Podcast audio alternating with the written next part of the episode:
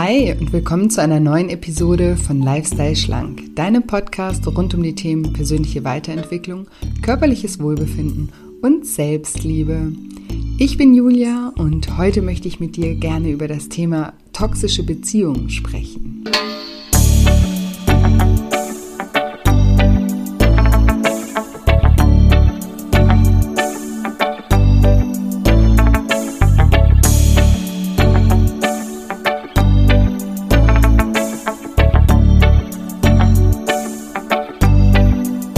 Wenn du dich fragst, wie und warum toxische Beziehungen entstehen, welche Merkmale es gibt, um toxische Beziehungen zu erkennen und was du tun kannst, um gesunde Beziehungen zu führen, dann bist du in dieser Folge genau richtig. Hallo, schön, dass du da bist. Schön, dass du wieder einschaltest zu einer neuen Episode und mal wieder zu einer Solo-Episode zu einem, wie ich finde, wahnsinnig spannenden Thema, dem Thema toxische Beziehungen. Und als ich die Folge vorbereitet habe, ist mir auch aufgefallen, dass ich dazu viel mehr zu sagen habe, als ich dachte. Und äh, ja, als, als eine Folge irgendwie hergibt. Und deshalb gibt es jetzt mal wieder eine Doppelfolge. In dieser Folge möchte ich darauf eingehen, wie und warum toxische Beziehungen entstehen, welche Bindungs Stile es gibt, was bedeutet, welche Bindungstypen es gibt und wie sich diese eben auch entwickeln und woran man toxische Beziehungen erkennt und wie der Ablauf auch von solchen toxischen Beziehungen ist. Und in der nächsten Folge möchte ich dann darüber sprechen, welche Kombinationen aus Bindungsstilen besonders toxisch sind und wie du dich aus toxischen Beziehungen befreist und dafür sorgst, dass du in Zukunft auch keine mehr eingehst. Und ich freue mich natürlich auch immer sehr, wenn wir uns austauschen über dieses spannende Thema und wenn ihr mich einfach bei Instagram besucht unter julia-scheincoaching und mir eure Gedanken, Erfahrungen oder vielleicht auch Erkenntnisse zu diesem Thema einfach unter den Post von heute in den Kommentaren hinterlasst. Ähm, ich finde es immer wahnsinnig äh, spannend von euch zu lesen und ja, auch schön eben äh, ein Gesicht zu meinen Podcast-Hörern zu bekommen. Deswegen, ja, kommt mich da gerne besuchen bei Instagram und lasst mich wissen, was eure Erfahrungen mit toxischen Beziehungen sind oder auch zu welchen Erkenntnissen euch das Hören dieser Podcast-Folge gebracht hat. Was ihr außerdem auch mal machen könnt, auf scheincoaching.de gibt es den Reiter Selbsttest und da gibt es auch einen Selbsttest zum Thema Veränderung und Loslassen und ein Bereich davon kann natürlich auch Beziehung sein. Also macht auch super gerne mal diesen Selbsttest. Ich verlinke ihn euch auf jeden Fall auch nochmal in den Show Notes. Ja, und wenn es um das Thema Beziehung geht und auch toxische Beziehungen, dann ist es wichtig, das System Beziehung in seiner Ganzheit einfach mal zu verstehen. Es ist wichtig, selbst zu erkennen, welches System, welchen Bindungsstil man in sich trägt, um notwendige Veränderungen im Innen und im Außen eben auch vorzunehmen weil der Verlauf von Beziehungen hat immer etwas mit uns selbst zu tun. Und die Beziehung zu uns selbst ist leider in ganz vielen Fällen in der Kindheit verloren gegangen. Und aus diesem Grund kämpfen in Beziehungen oft zwei verletzte und emotional ausgehungerte Kinder miteinander. Und die beste Voraussetzung für eine glückliche Beziehung ist, wenn man sein, seine eigenen Baustellen aufgeräumt hat. Also für mich persönlich ist eine Beziehung ein System. Ein System, welches durch zwei Systeme gebildet wird. Jeder Mensch trägt schon seit seiner Kindheit ein System in sich. Ein Bindungssystem, welches von bestimmten Verhaltensweisen und Glaubenssätzen begleitet wird. Mit anderen Worten, Beziehung ist ein System, welches von den inneren Anteilen beider Beziehungspartner gebildet wird. Und beim Aufeinandertreffen von zwei Menschen ziehen sich nun entweder zwei gleiche oder zwei unterschiedliche Systeme an. Das heißt, wir entwickeln gemeinsam eine Energieebene und entweder ist es eine konstruktive Ebene, eine konstruktive Partnerschaft, in der sich zwei Partner in ihrer Potenzialentfaltung gegenseitig unterstützen, oder es ist eben, wie es leider auch oft der Fall ist, dass man sich ja eher verwickelt in energieraubende, destruktive, selbstwertraubende Beziehungen. Und dann sprechen wir entweder von einer gesunden oder von einer toxischen Beziehung. Und wenn wir die Systeme verstanden haben und lernen, die kindlichen Verhaltensmuster abzulegen, dann können wir Partnerschaften voller Romantik, Erfüllung, Wachstum, großer Intensität und natürlich auch wahrer Sexualität erleben. Und ich habe jetzt immer von Systemen gesprochen und würde jetzt gerne mal mit euch gemeinsam darauf schauen, wann oder wie sich diese Systeme in uns entwickeln und formen.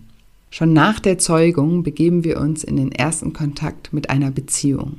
Natürlich vor allem der Beziehung zu unserer Mutter. Bereits in dieser frühen Phase nehmen wir erste Emotionen wahr. Liebevolle Zuwendung, aber auch vielleicht Stress der Mutter oder Stress zwischen den Eltern. Und nach der Entbindung beginnt natürlich ein regelrechter Ansturm an Beziehungen und auch Wahrnehmungen. Und unser eigenes Beziehungssystem beginnt sich zu formen. Das entwickelt sich sozusagen schon im ersten Lebensjahr. Und natürlich entwickelt sich das unbewusst. Entweder wir entwickeln unbewusst Verhaltensmuster, um Zuneigung, Wertschätzung, Anerkennung zu bekommen oder um negative Erfahrungen in Verbindung mit Beziehungen und Emotionen zu vermeiden. Und vereinfacht ausgedrückt entstehen dann vier Bindungstypen. Was mir aber auch noch ganz wichtig ist zu sagen, ist, dass wir Beziehungen in allen Bereichen erleben, nicht nur in der Partnerschaft. Also diese Bindungssysteme, über die ich gleich spreche, leben wir nicht nur in unseren Partnerschaften aus. Wir erleben Beziehungen und Bindungen auch zu Eltern, Kollegen, zum Chef oder auch zu Freunden. Und in all diesen Bereichen leben wir unser Bindungsmuster aus. Also, welche Bindungsstile gibt es? Vorab, es gibt vier Bindungstypen.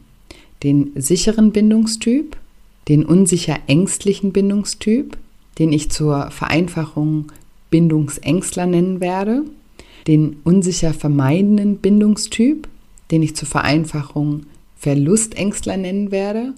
Und dann gibt es noch eine Kombi aus Verlustängstler und Bindungsängstler.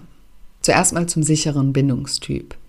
Bei diesem Typ ist alles gut gelaufen. Es gab ganz viel Anerkennung, Wertschätzung, Gefühle von Sicherheit, Geborgenheit, bedingungsloser Liebe. Alles war gut. Und das führt dazu, dass dieser Typ emotional total offen ist. Er kann Gefühle gut ausdrücken, er hat ein ausgeglichenes Empfinden für Nähe und Distanz, er hat gelernt, Grenzen zu setzen, seine Wahrheit auszusprechen, sich selbst zu lieben, sich an erste Stelle zu stellen. Das war der sichere Bindungstyp. Kommen wir jetzt zum Verlustängstler. Der Verlustängstler trägt eine sehr große Bedürftigkeit in sich. Er hat gelernt, wenn ich keine Grenzen setze, dann werde ich geliebt. Wenn ich meine Wahrheit nicht ausspreche, dann bekomme ich vielleicht Aufmerksamkeit und werde auch lieb gehabt. Und aus Angst, man könnte das Gegenüber verlieren, wird die eigene Wahrheit nicht ausgedrückt. Diese Menschen sind oft wirklich bettelnde, klammernde Menschen und verlieren sich in ihren Beziehungen. Sie geben sich regelrecht auf und ja, opfern sich auf für ihre Beziehungen. Und sie entwickeln auch Gedanken, also Glaubenssätze wie, wenn ich immer helfe, dann bekomme ich Wertschätzung und Anerkennung. Wenn ich für alles Verständnis habe, wenn ich empathisch bin, dann bekomme ich Aufmerksamkeit und Wertschätzung. Dann bin ich die liebe Julia, die alle lieb haben. Und Verlustängstler entwickeln auch immer mehr Schuldgefühle äh, oder ja, ein, doch ein Schuldgefühl für alles verantwortlich zu sein. Und sie entwickeln große Angst vor dem Alleinsein. Und sie können sehr, sehr schlecht Entscheidungen treffen. Und sie führen auch gerne endlose Diskussionen, weil sie sich so selten verstanden oder richtig gesehen fühlen. Sie wirken fast harmoniesüchtig und betreiben sozusagen ein Übercommitment in Beziehungen. Und der wichtigste Punkt ist eigentlich, dass der Verlustängstler in einer Beziehung der Geber ist. Er gibt, gibt, gibt, gibt und verausgabt sich dann oft im Verlauf seines Lebens. Und er hat natürlich eben auch nicht gelernt, gesunde Grenzen zu setzen. Und dann haben wir natürlich auch noch äh, den Gegenpol zum Verlustängstler, den Bindungsängstler. Und der Bindungsängstler ist ein vermeidender Bindungstyp. Diese Kinder haben oft sehr verletzende Situationen in ihrer Kindheit erlebt und entwickeln dadurch natürlich auch eine große Bedürftigkeit. Was diese Kinder aber tun, ist, dass sie ihre Empathie abschalten. Sie schalten Gefühle ab, weil sie denken, wenn sie keine Gefühle zulassen oder keine Gefühle haben, dann wird ihnen auch niemand wehtun. Was das aber bedingt ist, dass sie gegenüber anderen Menschen rücksichtslos ähm, Grenzen setzen. Und sie entwickeln so eine Art übersteigertes Selbstwertgefühl im Außen. Und sie haben große Angst vor Nähe und vor Gefühlen. Und das führt in Partnerschaften dann oft zu Rückzügen, also so ein plötzliches Abbrechen von Beziehungen. Und das Schlimme ist, dass der Bindungsängstler sein Fehlverhalten auch oft gar nicht selbst erkennt. Der Bindungsängstler wird auch ganz oft von Illoyalität begleitet und lässt sich wenig auf irgendwelches Commitment ein. Er übt gerne Kritik aus, kann aber überhaupt gar keine Kritik selber vertragen. Und im Gegensatz zum Verlustängstler, der der Geber ist, ist er der Nehmer. Er nimmt, nimmt, nimmt und sucht in anderen Personen Energiespender. Energiespender, die dadurch auch ihren eigenen Wert erhöhen. Und wie man sich jetzt wahrscheinlich schon sehr gut vorstellen kann, wenn diese Beziehungstypen aufeinandertreffen, entsteht von Beginn ein ein ganz, ganz großes Ungleichgewicht. Und das kann sich nie zu einer gesunden Beziehung entwickeln. Und bei der allerstärksten Form von Bindungsängstler spricht man von einem Narzisst. Wobei ich hier auch ganz wichtig erwähnen möchte, dass wir alle narzisstische Züge haben, natürlich in abgeschwächter Form, aber in uns haben wir alle narzisstische Züge. Und es ist ein großer Wunsch von mir, dass wir Narzissten und auch Borderliner nicht als toxische Menschen bezeichnen oder alle Bindungsängstler als Narzissten bezeichnen. Ich wähle in meinen Coachings immer eine Skala von 1 bis 10 und es gibt eben viele Abstufungen auf beiden Seiten. Auf der verlustängstlichen Seite genauso wie auf der bindungsängstlichen Seite. Und der Narzisst ist eben der stärkste Bindungsängstler erst bei einer 10. Also ich wünsche mir generell, dass man eben diese Menschen nicht als toxische Menschen bezeichnet, sondern dass man die Beziehungen, die gebildet wurden, als toxisches System bezeichnet. Ein System, welches eben durch zwei Systeme unterschiedlicher Personen sich vergiftet. Es gibt immer Menschen, die Grenzen überschreiten, aber auch Menschen, die es aufgrund ihrer anerlernten Verhaltensweisen zulassen. Und Beziehung ist für mich immer 50-50. Und dann gibt es auch noch einen letzten Bindungsstil, das waren ja bisher nur drei. Der letzte Bindungsstil ist eine Kombination zwischen Verlustängstler und Bindungsängstler. Diese Person trägt beide Bindungsstile in sich. Und das ist oft das Resultat einer sehr problematischen Kindheit mit starken Grenzüberschreitungen oft auch sexueller Missbrauch. Und oft entwickelt sich dadurch auch die Persönlichkeitsstörung Borderline. Und diese Mischtypen zeigen oft ein ständiges Switchen von Verlustangst und Bindungsangst. Sie switchen ständig von Klammern und Zurückweisung. Also ein ständiger, nicht vorhersehbarer Wechsel von Plus- und Minuspol. In einer Beziehung mit diesen Bindungstypen kann das Gegenüber die Aktion überhaupt nicht abschätzen. Weil die Handlung von gestern, die noch perfekt war, würde heute vielleicht schon zum Krieg führen. Und um diesen Typ ähm, zu beschreiben, kann ich vielleicht einfach mal ein Beispiel machen. Also stellt euch vor, es, ist, es gibt ein Pärchen, ähm, Mann und Frau, sie Borderlinerin, Mischtyp. Und ja, das Pärchen geht oft ins gleiche Restaurant. Er bestellt dort immer einen Weißwein, sie bestellt immer eine Cola Light. Und dann gehen sie mal wieder in dieses Restaurant und gleich nach der Ankunft setzen sie sich an den Tisch und die Frau muss gleich daraufhin irgendwie auf Toilette und ist schon mal verschwunden. Und in der Zeit kommt der Kellner und fragt den Mann, was sie trinken möchten. Und der Mann, der ja seine Frau kennt und weiß, dass sie immer eine Cola Light trinkt, bestellt für sich den Weißwein und für sie die Cola Light. Und jetzt kommt die Frau an den Tisch zurück und regt sich tierisch auf und es bricht wirklich regelrecht ein Krieg aus, was er sich erlaubt, einfach über ihren Kopf hinweg eine Light zu bestellen. Und der Mann versucht sie dann zu beruhigen, aber wir können das doch noch ändern und es ist überhaupt kein Problem und so weiter und so fort. Und man kann aber überhaupt kein oder er kann überhaupt kein vernünftiges Gespräch mehr führen. Weil wenn der vermeidend ängstliche Bindungstyp beschließt, jetzt Krieg anzufangen, dann gibt es auch Krieg. Aber das richtig Fatale daran und das richtig Schwierige daran, das folgt jetzt erst noch. Weil was jetzt passiert, ist, dass die beiden in der Woche drauf wieder essen gehen, gleiche Situation, wieder Auftritt.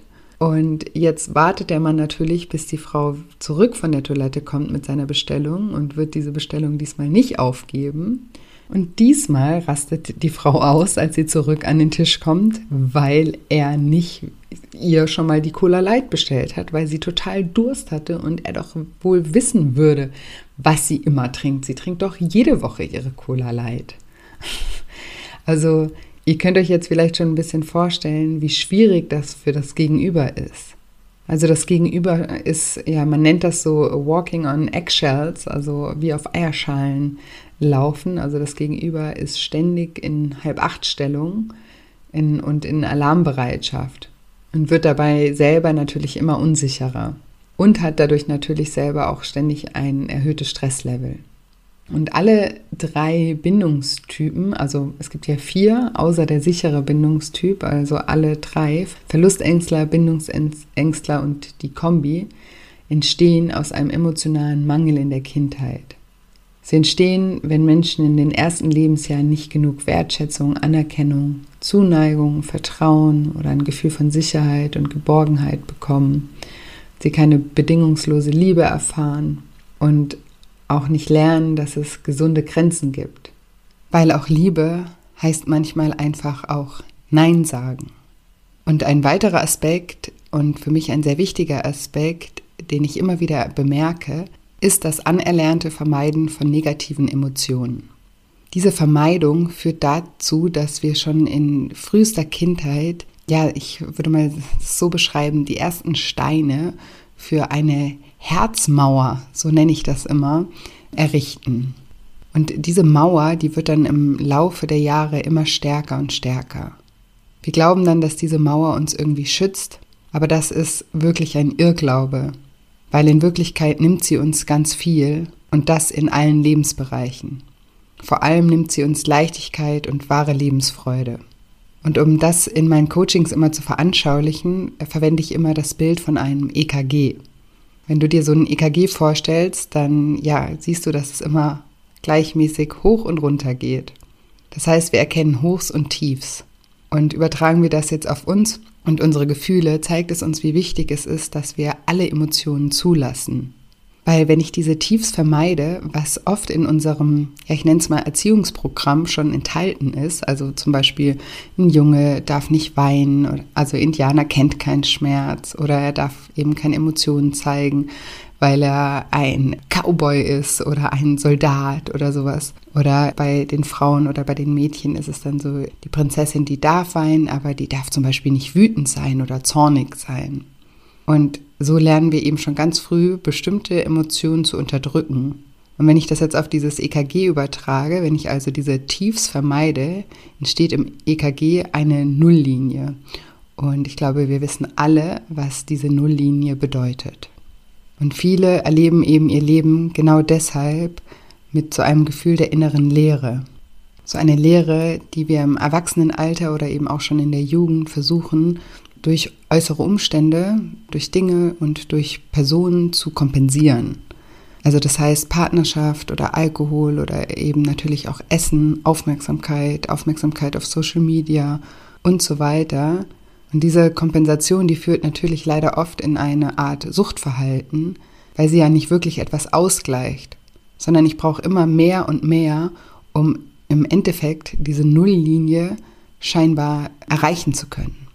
Und so kommen eben ganz viele Faktoren zusammen, die unser Bindungssystem prägen und formen. Wenn Kinder zum Beispiel einen extremen körperlichen oder auch emotionalen Missbrauch erlebt haben, lernen sie eine Art von Liebe kennen. Und im Erwachsenenalter sucht man dann unbewusst natürlich wieder diese Art von Liebe oder was eben oft auch ist, man lebt diese Art von Liebe auch aus. Das heißt zum Beispiel, eine Frau bleibt bei einem schlagenden Mann, weil sie in der Kindheit selber diese Gewalt erlebt hat. Oder Männer oder Frauen werden in Beziehungen selbst auch gewalttätig, weil sie diese Gewalt als, als Kinder erlebt haben.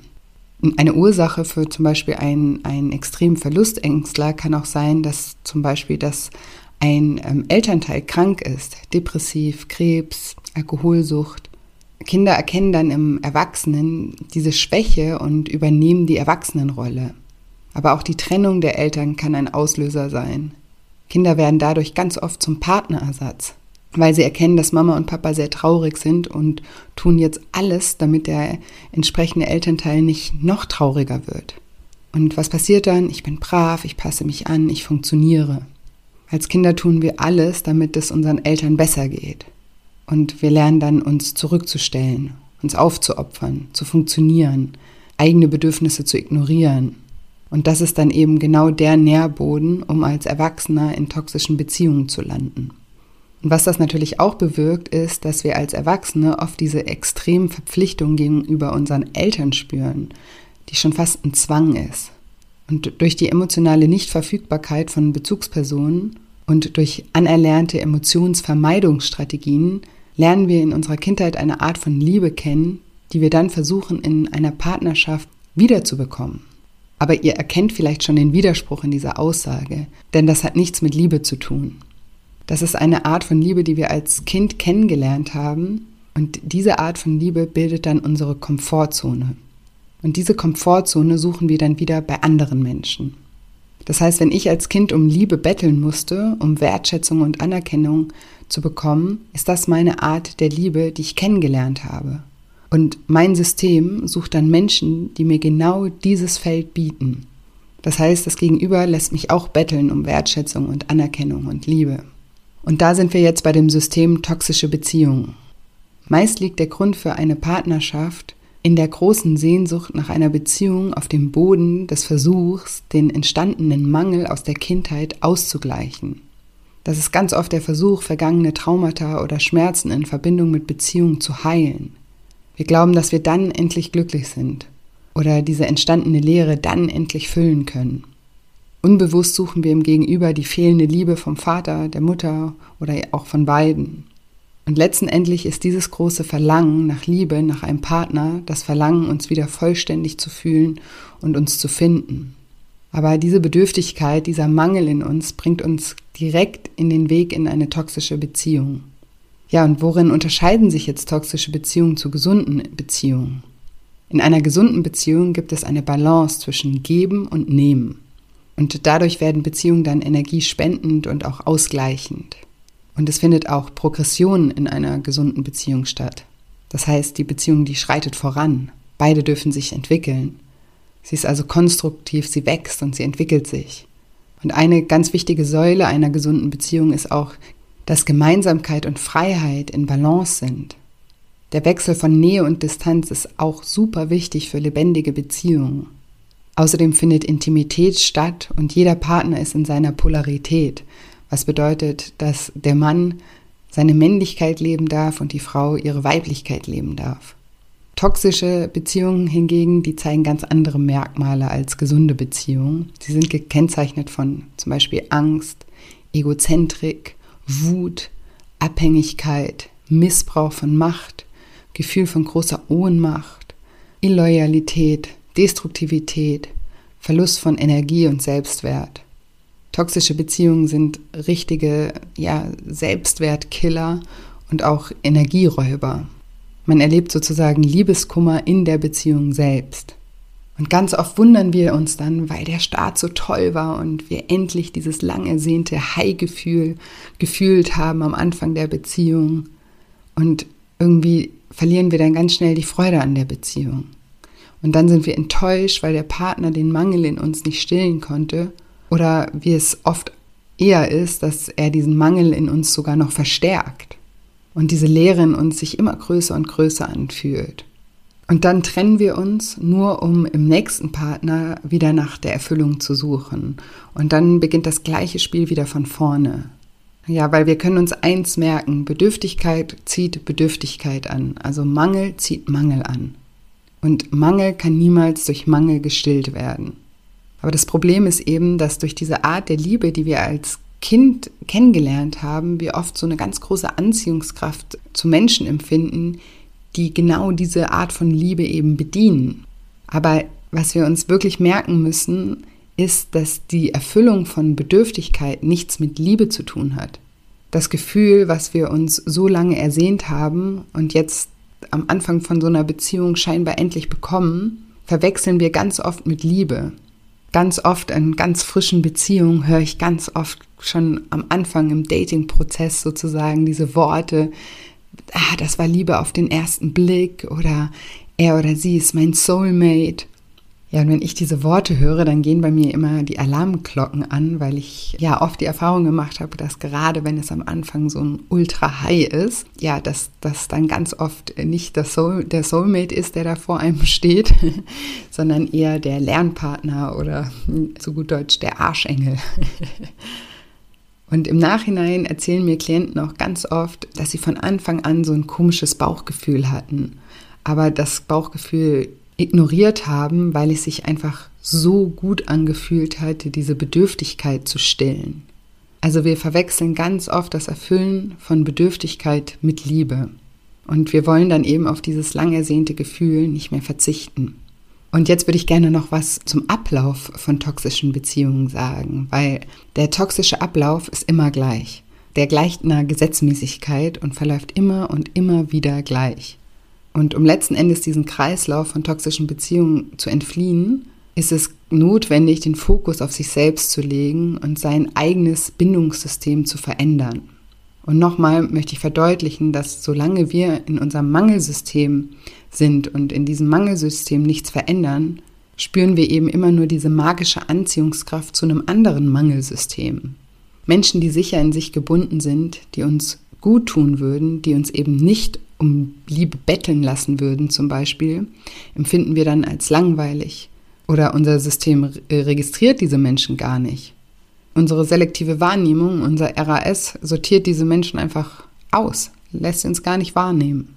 Und eben der toxische Ablauf ist, wie erwähnt, immer gleich. Es gibt drei Phasen, die sich immer und immer wieder wiederholen, wenn wir sie nicht irgendwann mal durchbrechen. Die erste Phase ist die Idealisierungsphase. Hier wird der Partner so regelrecht auf so ein Podest gehoben. Die zweite Phase ist dann die Abwertungsphase. Die dritte Phase ist die Abschussphase, in der der Partner dann vom Podest gestoßen wird. Und das ist natürlich für den Partner eine furchtbare Situation, wenn er vorher dachte, er hat die Liebe seines Lebens gefunden. Und ganz oft wiederholt sich dann das gleiche Szenario in der gleichen Beziehung immer und immer wieder. Und dann erleben wir so eine On-Off-Beziehung, die eine katastrophale Abwärtsspirale mit sich bringt. Und obwohl der Preis sehr hoch ist, bringt genau das die Menschen zum Erwachen. Und das ist auch immer eine große Chance, sich zu einem Erwachsenen zu entwickeln. Und genauso wie der toxische Ablauf fast immer einer Gesetzmäßigkeit gleicht, gibt es auch viele Zeichen bzw. Verhaltensweisen, die eine toxische Beziehung kennzeichnen. Also an denen man erkennt, ob man in einer toxischen Beziehung ist. Zunächst, gerade am Anfang einer Beziehung, gibt es zum Beispiel das Love Bombing, nennt man das. Das ist, habe ich vorhin schon mal angedeutet, schon vor der ersten realen Begegnung gibt es ganz viele Liebesschwüre. Man spricht von der großen Liebe. Es gibt ganz viele Herzchen und Küsschen und unendlicher Austausch über WhatsApp oder andere Plattformen. Das ist eben genau diese Idealisierungsphase. Und durch die bildet sich immer mehr so eine Illusion in unserem Kopf von einem Menschen. Und verstehe mich nicht falsch, natürlich ist man immer am Anfang von einer Beziehung verliebt und natürlich sucht man dann den Kontakt, aber Lovebombing ist ein übertriebenes Suchen und ein viel zu viel von allem. Und der nächste Begriff, der auch immer wieder auftaucht, ist Fast Forwarding. Also das bedeutet, dass man super schnell von einer Beziehung, von einer Partnerschaft spricht, dass man ganz schnell zusammenzieht, dass man einem wahren Kennenlernen sozusagen überhaupt keine Chance gibt. Und dazu muss man wissen, dass es eine gewisse 100-Tage-Regel gibt, die besagt, in den ersten 100 Tagen haben wir durch das Verliebtsein sozusagen diese rosarote Brille auf. Und diese 100 Tage sind wunderschön, keine Frage. Und wir dürfen auch diese rosarote Brille aufhaben. Aber ich unterscheide immer von einem normalen Verliebtsein oder einem toxischen Verliebtsein. Toxisches Verliebtsein ist mit einem extrem obsessiven Nachdenken über die Beziehung gekennzeichnet. Also das heißt, man beschäftigt sich den ganzen Tag mit dem Thema Beziehung, weil natürlich auch ganz viele Ängste darunter liegen. Und danach folgt dann eine Phase, in der die ersten Prägungen sichtbar werden. Nach den ersten 100 Tagen treten die ersten Prägungen auf. Und nach 200 Tagen erscheint dann das volle Programm an Prägungen. Eigentlich ist erst hier ein richtiges Kennenlernen möglich. Aber oft werden Beziehungen genau dann schon beendet, weil man plötzlich überrascht ist von dem Gegenüber, der dem illusionierten Ideal, das wir uns davor geschaffen haben, gar nicht mehr entspricht. Dann gibt es noch den Begriff Future Faking. Darunter versteht man das Bauen von Luftschlössern. Es werden Dinge geplant, die jeglicher Realität widersprechen. Und es werden große Geschenke versprochen. Es wird sich eine gemeinsame Zukunft ausgedacht, die überhaupt nicht realisierbar ist. Und wer grundsätzlich dazu neigt, die Erfüllung in materiellen Dingen zu suchen, der ist dann natürlich ein leichtes Opfer. Und ein typisches Merkmal von toxischen Beziehungen ist, wie gesagt, dieses On-Off. Das Problem ist, dass genau das den Verlustängstler in so eine Art Liebessucht führt. Der Verlustängstler, der erlebt dann diesen Entzug dieser Partnerschaft wie einen Drogenentzug. Mit allen Entzugserscheinungen, die auch andere Süchte mit sich bringen. Es gibt ganz viel obsessives Nachdenken auf der verlustängstlichen Seite. Und der Verlustängstler, der verliert sich auch ganz schnell in der Beziehung. Und dann gibt es noch das Gaslighting. Das könnte man auch Manipulation nennen. Das bedeutet, die Wahrheit wird so lange verdreht, bis das Gegenüber wirklich an seiner Wahrnehmung zweifelt. Und das sind natürlich ja Selbstwertkiller ohne Ende. Oft wird das auch von Narzissten ausgeübt. Allerdings haben wir wahrscheinlich auch alle schon mal selbst unbewusst Gaslighting betrieben, weil manipulatives Verhalten ist in abgeschwächter Form in jeder toxischen Beziehung vorhanden, sowohl beim Bindungsängstler als auch beim Verlustängstler. Und ein sicheres Zeichen von einer toxischen Beziehung ist auch, dass die Verlustangst oder die Bindungsangst sich noch verstärken. Der Verlustängstler fühlt sich immer schlechter in der Beziehung und hat Liebeskummer in der Beziehung und leidet unter auch körperlichen Symptomen und auch Schlaf- und Essstörungen. Und es wirkt so, als wäre der Verlustängstler in einer toxischen Beziehung meistens der Verlierer. Körperliche Symptome können auch Autoimmunerkrankungen sein, Schmerzen am ganzen Körper, entzündliche Krankheiten, also alles, was auf Itis endet. Ganz oft haben auch Frauen, die in toxischen Beziehungen sind, Blasenentzündungen, die Haut reagiert, der Magen-Darm-Trakt ist betroffen, man hat immer weniger Energie, auch für den Alltag, depressive Verstimmung bis hin zu Depressionen. Und oft treten auch Suizidgedanken auf. Und der Verlustängstler trägt einfach wahnsinnig viele negative Gefühle in sich. Angst, Wertlosigkeit, Scham, Schuld, verspürt ein großes Leid in sich. Schmerz, aber manchmal auch Wut und Groll, viel Frustration. Und das löst natürlich im Körper auch ganz viele Stresshormone aus, die dann über lange Zeit zu körperlichen Erkrankungen führen und natürlich auch zu emotionalem Essen, wenn man dazu neigt. Und ein weiterer Begriff, der auch immer wieder auftaucht, ist die Schuldumkehr. Zum Beispiel der Partner geht fremd, was übrigens oft das Verhalten von einem Bindungsängstler ist. Und um sich zu rechtfertigen, münzt er es dann um und schiebt das auf den Partner, zum Beispiel mit den Worten, ja, ich würde ja nicht fremd gehen, aber du hast dich so verändert oder schau dich mal an, du könntest auch mal wieder zum Friseur gehen oder du hast auch so zugenommen oder du könntest dir auch mal wieder neue äh, Klamotten zulegen und so weiter. Er sagt dann einfach, ich, ja, ich wollte das ja nicht, aber du hast mich ja sozusagen fast dazu gezwungen. Und der Verlustängstler, der ja sowieso die Schuld ganz oft bei sich sucht oder meistens bei sich sucht, bemüht sich dann natürlich, um sich zu verändern. Das heißt aber auch, dass der Bindungsängstler, der für diese Schuldumkehr verantwortlich ist, keine Verantwortungsübernahme zeigt. Und er zeigt auch keinerlei Schuldeinsicht. Deswegen würden solche Menschen auch kaum zu einem Coach gehen oder sich zu einer Therapie anmelden, weil wenn man nichts Verkehrtes tut, muss man ja auch nichts ändern oder verbessern. Und das letzte Zeichen für eine toxische Beziehung, was ich heute mit euch teilen möchte, ist, dass das Geben und Nehmen immer in einer Disbalance ist. Und wichtig ist mir nochmal zu sagen, dass alle Verhaltensweisen, von denen ich jetzt gesprochen habe, auf unbewusster Ebene ablaufen. Das heißt, es macht gar keinen Sinn, auf der Verstandesebene ein verändertes Verhalten zu erzwingen. Deswegen macht oft auch eine Paartherapie gar nicht so viel Sinn. Man kann dann vielleicht einen aktuellen Konflikt entschärfen, aber um wirklich Veränderungen in einer Partnerschaft zu erreichen oder auch zu erlangen, braucht es zwei bewusste Menschen, die bereit sind, an sich zu arbeiten. Es gibt da so ein äh, schönes Bild oder einen schönen Spruch, der, der heißt, die Partnerschaft sollte die Sahnehaube auf dem Leben sein und dient nicht dazu, erstmal die Torte zu backen. Also, ich fasse dann die Inhalte von dieser Folge nochmal zusammen. Für mich ist Beziehung ein System. Ein System, welches durch zwei Systeme gebildet wird. Jeder Mensch trägt seit seiner Kindheit ein solches System in sich. Es gibt den sicheren Bindungstyp, den unsicher ängstlichen Bindungstyp, sprich den Verlustängstler, den unsicher vermeidenden Bindungstyp, sprich den Bindungsängstler. Und dann gibt es eben noch diese Kombination aus beiden. Und der Ablauf von einer toxischen Beziehung ist immer gleich.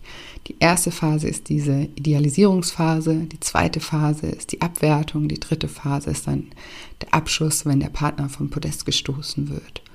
Und Anzeichen für eine toxische Beziehung sind dieses Love-Bombing, also dass schon vor der ersten Begegnung ganz viel Liebesschwüre und Herzchen ausgetauscht werden. Dann gibt es das Fast-Forwarding, dass man ganz schnell schon von der Partnerschaft zieht oder ganz schnell schon zusammenzieht oder ganz schnell heiratet. Dann gibt es den Begriff Future Faking und darunter versteht man sozusagen das Bauen von Luftschlössern. Und dann gibt es noch das Gaslighting, das ist die Manipulation in einer Beziehung. Ja, und die Folgen von toxischen Beziehungen können eben neben diesen Schlaf- und Essstörungen oft auch körperliche Symptome sein, wie Autoimmunerkrankungen, Schmerz am ganzen Körper, entzündliche Krankheiten, alles, was auf Itis endet, aber eben auch verschärftes emotionales Essen und auch Übergewicht. Und in der nächsten Folge möchte ich darauf eingehen, welche Bindungsstile sich besonders anziehen und wieso und wieso aus bestimmten Kombinationen besonders toxische Beziehungen entstehen. Und außerdem werde ich dir nächste Woche auch konkrete Tipps mit auf den Weg geben, dich aus toxischen Beziehungen zu befreien und in Zukunft auch keine mehr einzugehen. Genau. That was it for today. Ich glaube, es war schon eine ganze Menge Input, der vielleicht auch erstmal ja, sacken muss. Und wie ihr wisst, empfehle ich ja auch immer, die Podcast-Folgen vielleicht auch mal ein-, zweimal anzuhören, weil es manchmal sehr schwierig ist. Manchmal verliert man sich auch in einem Gedanken und kriegt dann den Rest gar nicht mehr so richtig mit. Also gerne hört euch die Folge auch diese Woche vielleicht ein zweites Mal an, gerade wenn das ein Thema ist, das euch gerade besonders beschäftigt. Und wie gesagt, ich freue mich auch sehr, wenn ihr mich bei Instagram besucht und wenn wir da gemeinsam in den Austausch gehen. Lasst mir gerne eure Erfahrungen oder auch eure Erkenntnisse in den Kommentaren ähm, zu dem Post von dieser Podcast-Folge heute da. Ihr findet mich auf Instagram unter julia-scheincoaching.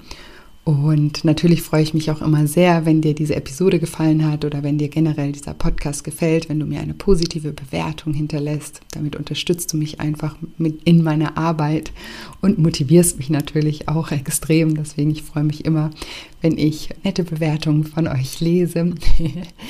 Und ansonsten kannst du gerne auch mal den Selbsttest machen zum Thema Loslassen und Veränderung. Den Link dazu findest du in den Show Notes und ansonsten auch unter shinecoaching.de und dann unter dem Reiter Selbsttests. Genau, und ansonsten bleibt mir nicht mehr viel zu sagen, außer dass ich euch wie jede Woche eine wundervolle Woche voller neuen Möglichkeiten wünsche und mich schon ganz doll auf Part 2 nächste Woche Dienstag freue. Macht's gut, eure Julia.